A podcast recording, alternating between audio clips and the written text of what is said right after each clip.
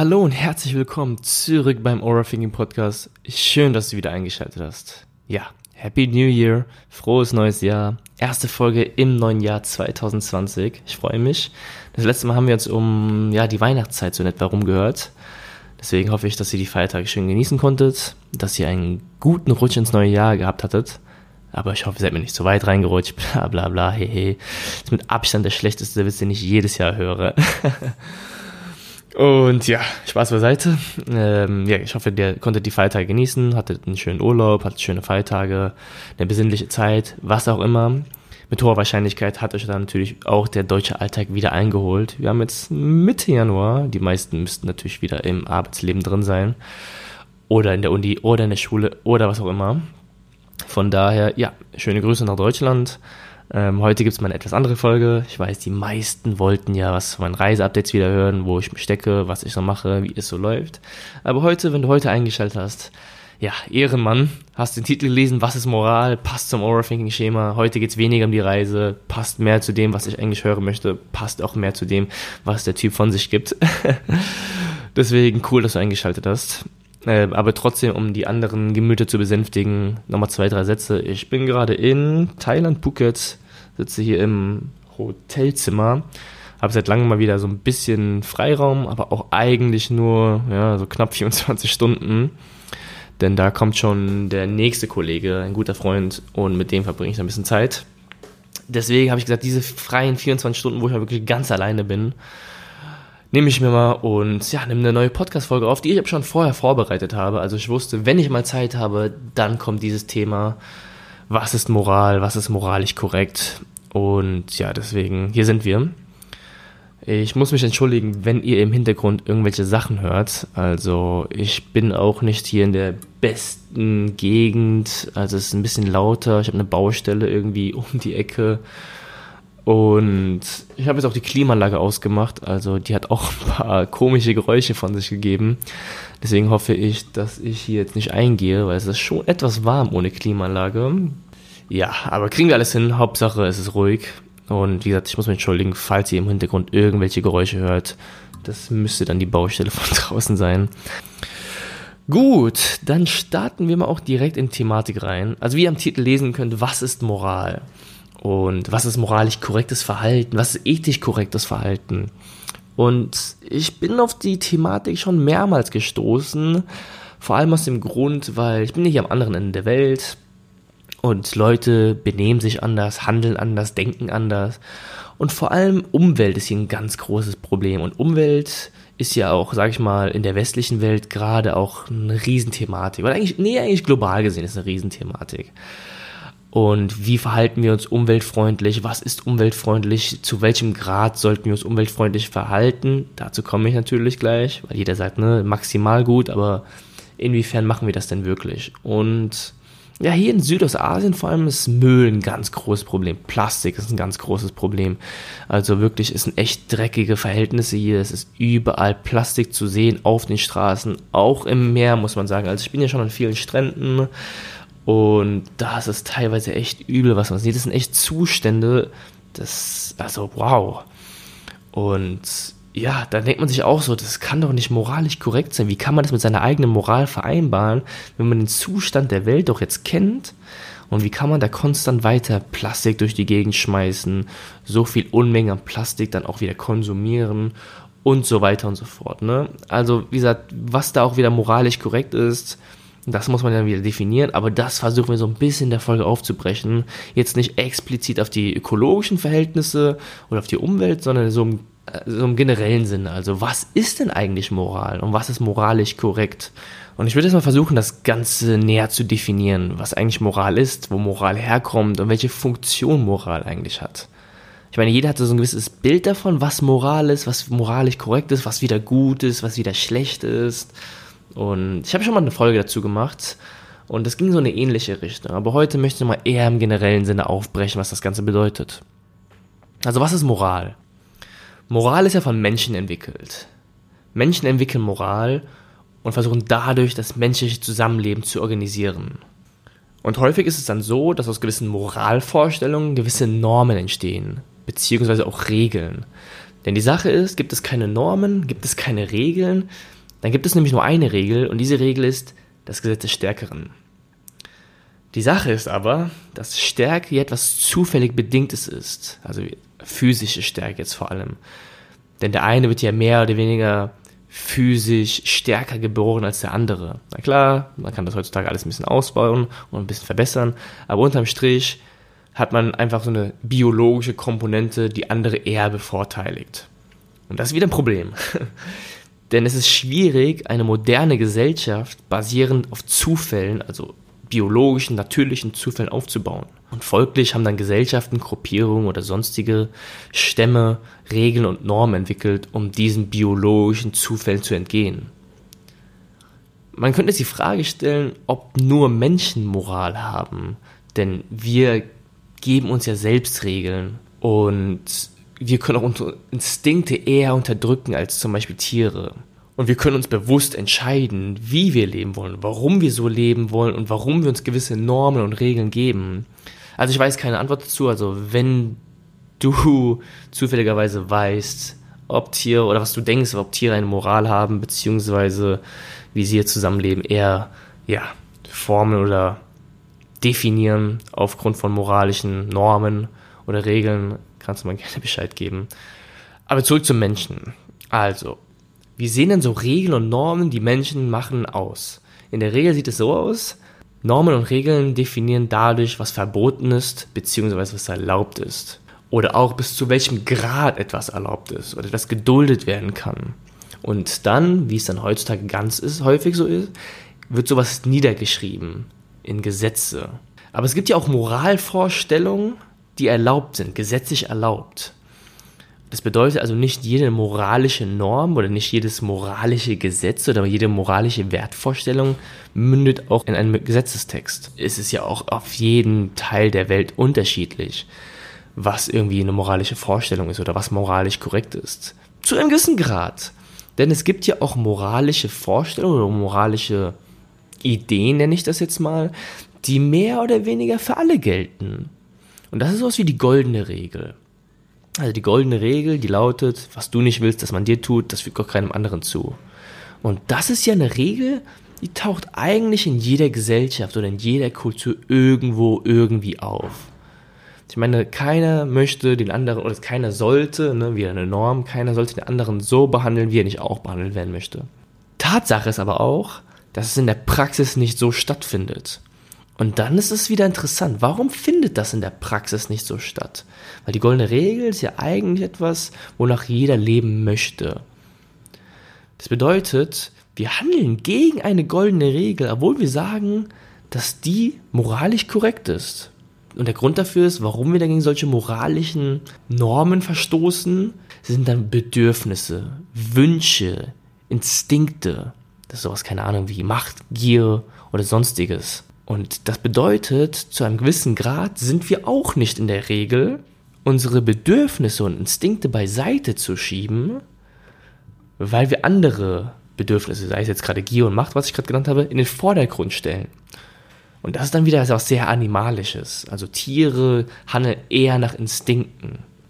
Der Mensch kriegt das ja in der Regel ganz gut hin. Also ein Beispiel, es ist gesetzlich verboten, dass ich dich jetzt irgendwie niederhaue und dir dann dein T-Shirt klaue, obwohl ich vielleicht physisch könnte. So, warum machen wir das nicht, obwohl ich dein T-Shirt super toll finde? Aufgrund der Konsequenzen, die damit einhergehen, aufgrund sonstigen Strafen, die von moralischen Vorstellungen in Gesetzestexte gemündet sind. Obwohl dieses Bedürfnis nach, keine Ahnung, deinem T-Shirt oder was auch immer du gerade irgendwie an dir hast, was ich gerne haben möchte, dieses Gier, Machtgefühl oder keine Ahnung, bei mir auftritt, kann ich es beiseite schieben die animalischen Bedürfnisse oder die Tiere, sagen wir jetzt mal, die können das eher weniger. Die sagen, okay, ich bin hier der Stärkere, ne, Gesetz des Stärkeren, was du hast, nehme ich mir einfach, ne, deine Beute ist jetzt meins. So, goldene Regel. Aber das Ganze geht ja auch noch ein Stück weiter.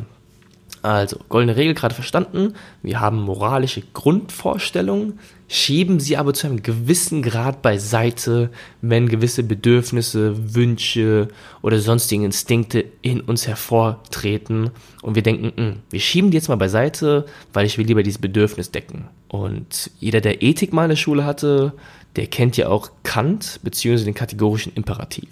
Und es geht darum, dass jeder Mensch, der ein gewisses Bewusstsein hat, diesen kategorischen Imperativ auch in sich verankert hat, ob er will oder nicht. Und dieser kategorische Imperativ sitzt dann in der Vernunft beziehungsweise in der Moral. Und der kategorische Imperativ, um das mal kurz zu wiederholen, der sagt so viel wie Regeln oder Maxime, die meinen Willen steuern, sind nur dann gute Regeln und Maxime, wenn sie auch den Prinzipien einer allgemeinen Gesetzgebung dienen können. Ich versuche es mal zu wiederholen. Also Maxime oder Regeln, die meinen Willen steuern, sind nur dann gut, wenn sie auch den Prinzipien einer allgemeinen Gesetzgebung sein können. Das bedeutet so viel wie, dass eine Regel nur dann gut ist, wenn sie auch für die Allgemeinheit gut sein kann. Und das Spannende an dem kategorischen Imperativ ist, dass das Subjekt viel stärker jetzt mit der Allgemeinheit verbunden wird. Ne? Vorher war die goldene Regel, also ich will nicht, dass du verletzt wirst, damit ich auch nicht verletzt werde. Ne? Also eigentlich steht das eigene Wohl im Vordergrund. Ne? Oder ich klaue dir nicht das, weil ich sonst ins Gefängnis komme. Ne? Also es geht ums eigene Bedürfnis. Das bedeutet, die goldene Regel ist eher subjektiver Natur. Und beim kategorischen Imperativ geht es dann doch größer um die Allgemeinheit. Interessant ist, dass auch ganz viele Leute nach diesem kategorischen Imperativ handeln. Also dieses Moralempfinden, was diesen kategorischen Imperativ irgendwie ausmacht, das hat jeder inzwischen in sich, beziehungsweise wachsen wir mit einer gewissen Art und Weise damit auf. Also ich rede jetzt mal von modernen, vor allem westlichen Gesellschaften. Und auch wenn nicht jeder diesen kategorischen Imperativ kennt, so kennt man das doch irgendwie, ja, du machst das nicht, weil man macht es einfach nicht. Das gehört sich nicht so. Ihr kennt das. Jeder hat es schon mal irgendwie von seinen Eltern gehört oder von der Gesellschaft oder sonst wem. Das macht man einfach nicht. Man klaut einfach keine Sachen. Man schlägt einfach keine Leute. Ein Prinzip, das auch für die Allgemeinheit gilt. Nicht nur, damit mir sowas nicht selbst passiert. Und das ist ein vernünftiges Verhalten. Und das Wort Vernunft ist da auch immer so ein, ja, was ist eigentlich Vernunft? Vernunft kann man ungefähr so definieren wie in der Lage zu sein, hypothetisch zu denken. Das bedeutet, ich kann mir ausmalen, wie es wäre, wenn das und das passiert. Ich kann mir ausmalen, wenn ich dich jetzt niederhaue und ein T-Shirt klaue, dass ich ins Gefängnis kommen könnte. Ich kann mir ausmalen und ich kann mir vorstellen, dass wenn alle ihr Plastik, was sie konsumieren, irgendwie in den Ozean schmeißen, dass es eher weniger gut für die Umwelt ist und dass wir dadurch irgendwie globale Probleme bekommen. Dieses hypothetische Denken, das ist, was die Vernunft ausmacht. Und jetzt kommt wieder die Moral ins Spiel. Also die Vernunft, dieses hypothetische Denken, zu sehen, okay, wenn ich das jetzt mache, passiert das. Die Moral wertet das Ganze, sie beurteilt das Ganze. Wenn ich dich jetzt schlage, komme ich ins Gefängnis. Die Moral beurteilt Gefängnis nicht so gut. Hocke da irgendwie auf drei Quadratmetern, 20 Jahre lang, macht nicht so viel Spaß. Ihr versteht ungefähr, was ich sagen möchte. Das bedeutet, das Ganze ist so ein Zusammenspiel aus der Vernunft und der Moral. Und Vernunft, beziehungsweise wie wir das Ganze sehen, auch die Moral, das entwickelt sich ja auch über die Lebzeiten. Das kommt dann durch Erziehung, Sozialisation, Eindrücke, Erfahrungen, was man alles so zu Lebzeiten sammelt. Denn du wirst ja nicht geboren und sagst, das ist moralisch gut, das ist moralisch schlecht. Ich werde ja nicht geboren und sage dann, hm, wenn ich ihm das klaue, dann passiert das. Das entwickelt sich mit der Zeit. Und deswegen haben auch ganz viele Leute unterschiedliche Moralvorstellungen. Verschiedene Kulturen haben unterschiedliche Moralvorstellungen, weil man natürlich damit nicht geboren wird und sich das Sozialisation oder sonstigen Eindrücken, Erfahrungen etc. entwickeln muss.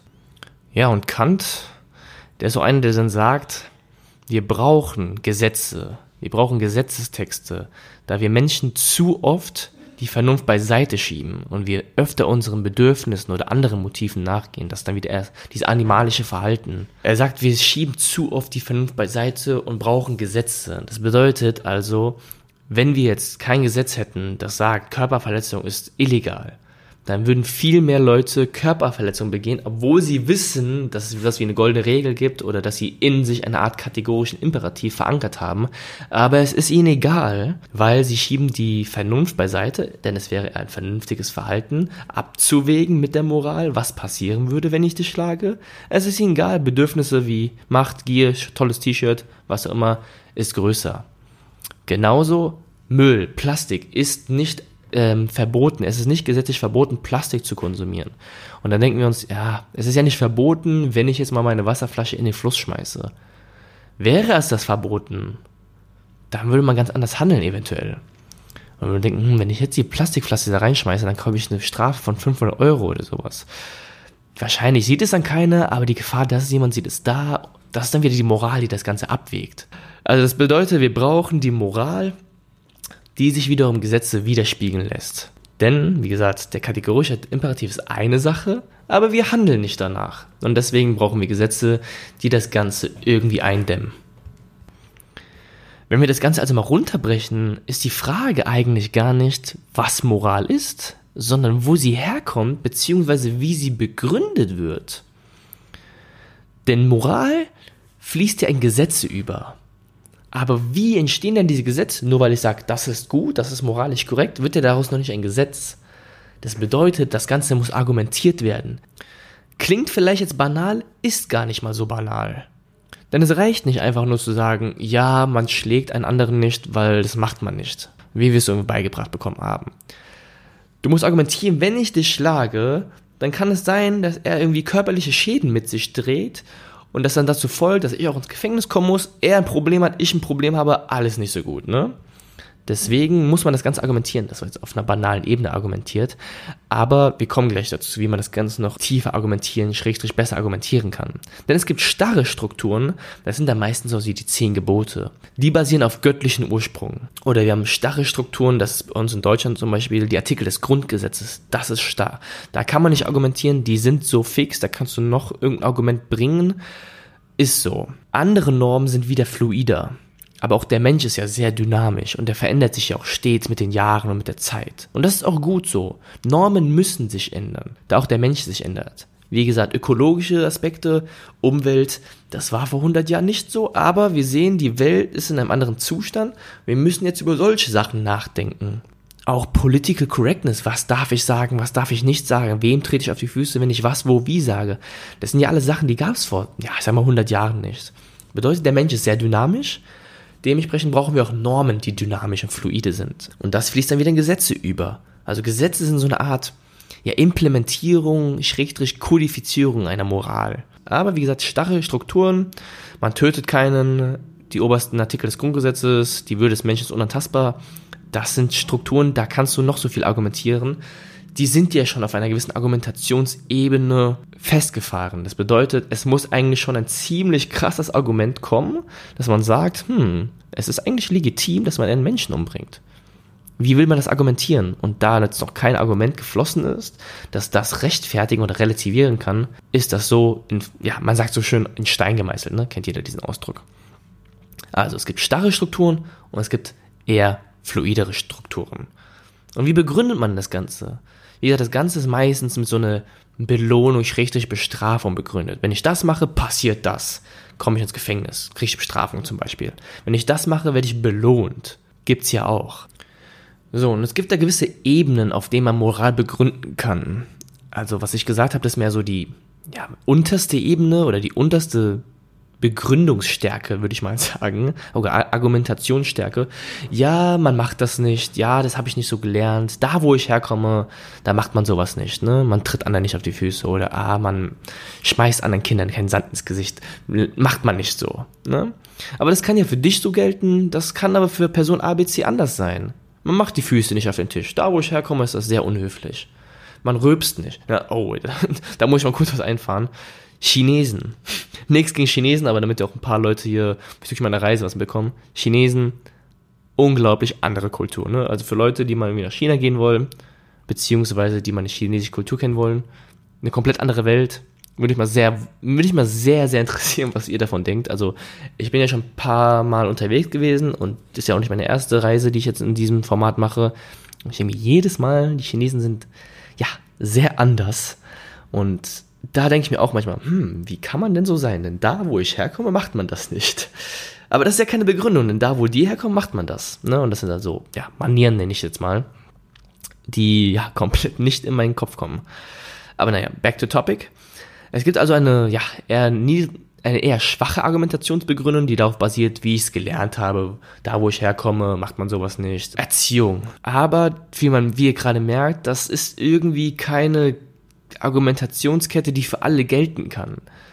Deswegen brauche ich etwas Universelleres, universelle Argumente. Und das ist dann sowas wie ja, goldene Regel, der kategorische Imperativ. Die sind nämlich unabhängig von der Herkunft, von der Bildung, von sozialem Umfeld. In der Regel versteht ja jeder, ich füge dem anderen keine Schmerzen zu.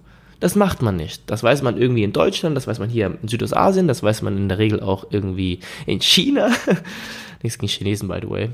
Universelle Argumente, die auch unabhängig von sozialem Umfeld, Herkunft, Bildung etc. gelten. Und die Tatsache ist, je höher diese moralische Begründung oder je stärker diese Argumentationskette ist, desto stärker ist auch die Einsicht, etwas zu tun bzw. zu unterlassen. Also ich nehme jetzt nochmal das Beispiel, ich klaue etwas.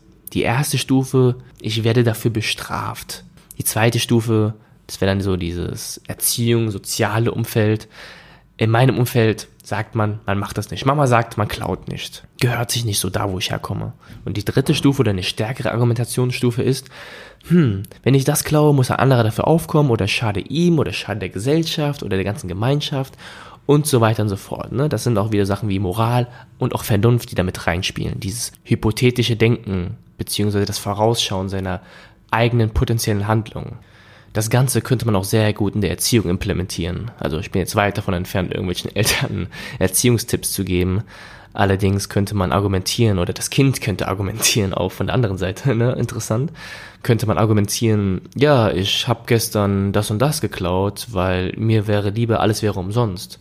Ja, okay, mir wäre auch lieber, alles wäre umsonst. Aber was würde denn passieren, wenn alles umsonst wäre? Ist das denn vernünftig, wenn alles umsonst wäre? Es würde eine Ski ausbrechen, die Wirtschaft bricht zusammen, das ganze System geht kaputt und so weiter und so fort. Vernunft also wieder einschalten, hypothetisches Denken anschalten, Folgen abwägen mit der Moral. Und dann gibt's ja auch noch sowas wie Ethik. Also was ist Ethik? Ähm, Moral und Ethik, würde ich sagen, geht in eine ähnliche Richtung, aber ist auch nicht ganz dasselbe. Denn eher ist die Ethik wertegebunden. Es geht eher um Werte. Die Moral stellt sich die Frage, was ist gut, was ist gerecht, was soll ich überhaupt? Und daraus wird eine, eine Norm herausgezogen. Und die Frage der Ethik ist eher, warum ist etwas gut? Die Begründung der Moral, eine Eingliederung in ein System, ein Wert, der sich daraus bildet. Was will ich überhaupt? Die Frage des Glücks, auch so ein typisches ethisches Beispiel. Wie will ich leben? Was heißt überhaupt ein glückliches Leben? Was macht uns glücklich? Was ist der Sinn des Lebens? Das sind so Fragen, die sich die, mit der sich die Ethik beschäftigt.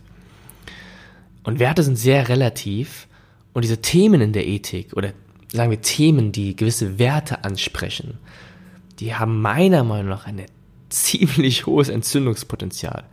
Jeder kennt doch diese Leute und die sind mir persönlich recht unsympathisch, man spricht etwas an und die Leute ticken dann komplett aus, weil man an diesen Werten kratzt, weil man nicht derselben Meinung ist wie sie. Das ist häufig bei Politik, aber auch bei Religion zum Beispiel ganz stark vertreten. Jeder Mensch hat gewisse Werte und manche sind auch sehr stark vertreten.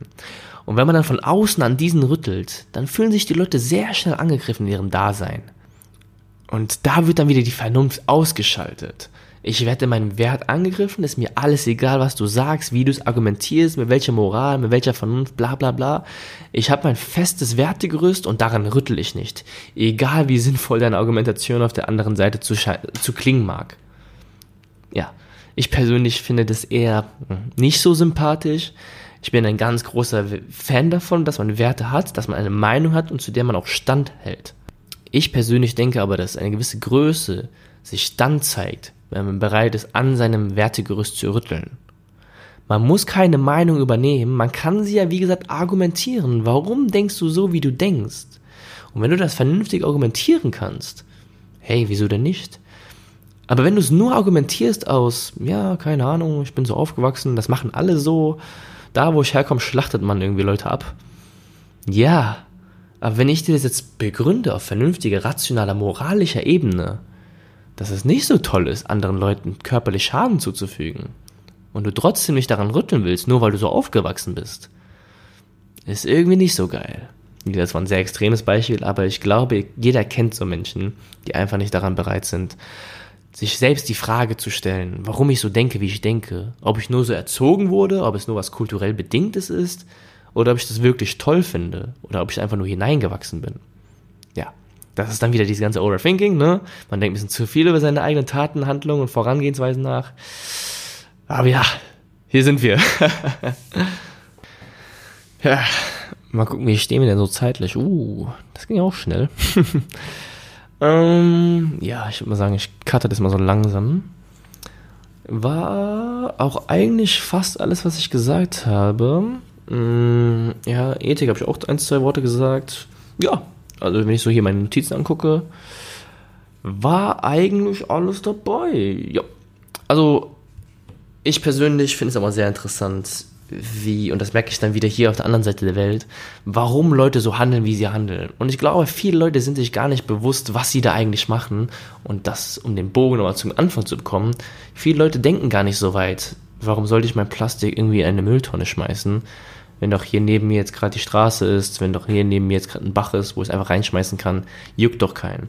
Wie gesagt, dieses vernünftige, hypothetische Vorausschauen, das besitzen viele, glaube ich, nicht. Oder sie schalten es einfach nicht an. Denn ich glaube schon, dass die Leute Sachen abwägen können, aber sie wollen es nicht. Und das liegt dann meistens an gewissen Bedürfnissen, Wünschen oder sonstigen Gründen, die wir da in den Vordergrund schieben, beziehungsweise wo wir unsere Moral oder unsere Vernunft beiseite schieben. Und deswegen brauchen wir halt gewisse Gesetze. Also Gesetze sind nichts Dummes, auch wenn manche Gesetze einigermaßen blöd erscheinen mag.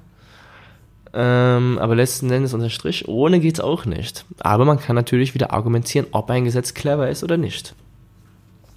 Aber das Ganze soll jetzt auch nicht auf eine Debatte herrschen. Also das ganze Leben ist keine Debatte zwischen was ist gut, was ist falsch und warum ist etwas gut und falsch. und wie argumentiere ich das Ganze. Aber ich hoffe dennoch, dass ich den ja, kleinen Denkanstoß bei jemandem vermitteln konnte, der sich vielleicht mal darüber nachdenkt, warum er so handelt, wie er handelt, ob er das selbst vernünftig findet und zu welchem Grad er es vernünftig findet, oder macht er das Ganze nur aufgrund von, ja, weil ich sonst belohnt oder bestraft werden könnte, oder weil Mama mir das zu Hause beigebracht hat, oder sieht man das Ganze, ja, mal über den Tellerrand.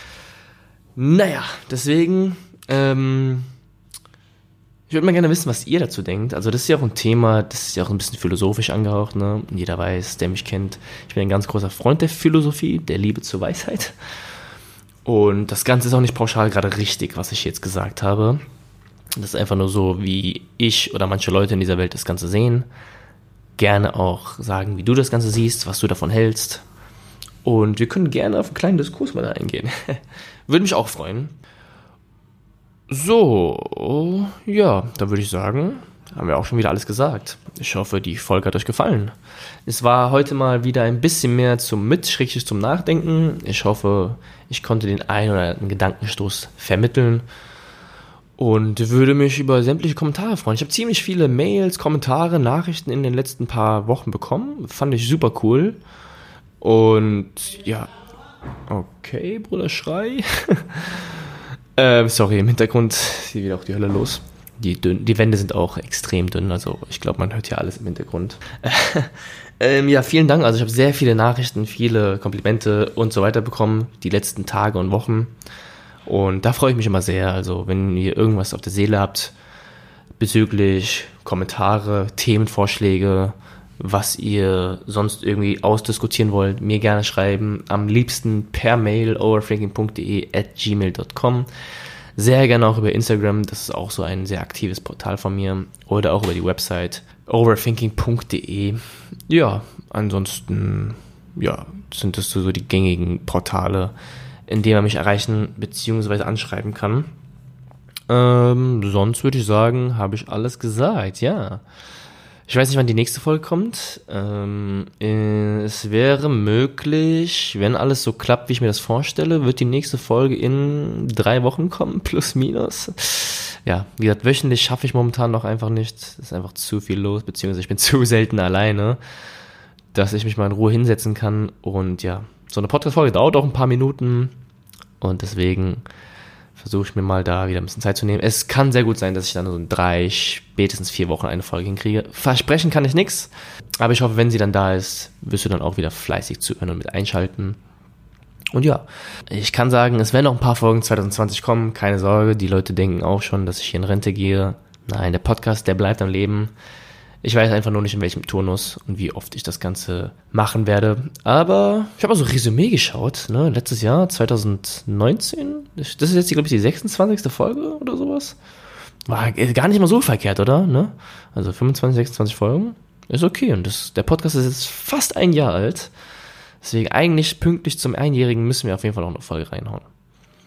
Gut, wenn euch noch irgendetwas auf der Seele liegen sollte, gerne melden. Ich verabschiede mich an dieser Stelle. Ich hoffe, die Folge hat euch gefallen. Ich hoffe, du schaltest auch beim nächsten Mal wieder ein.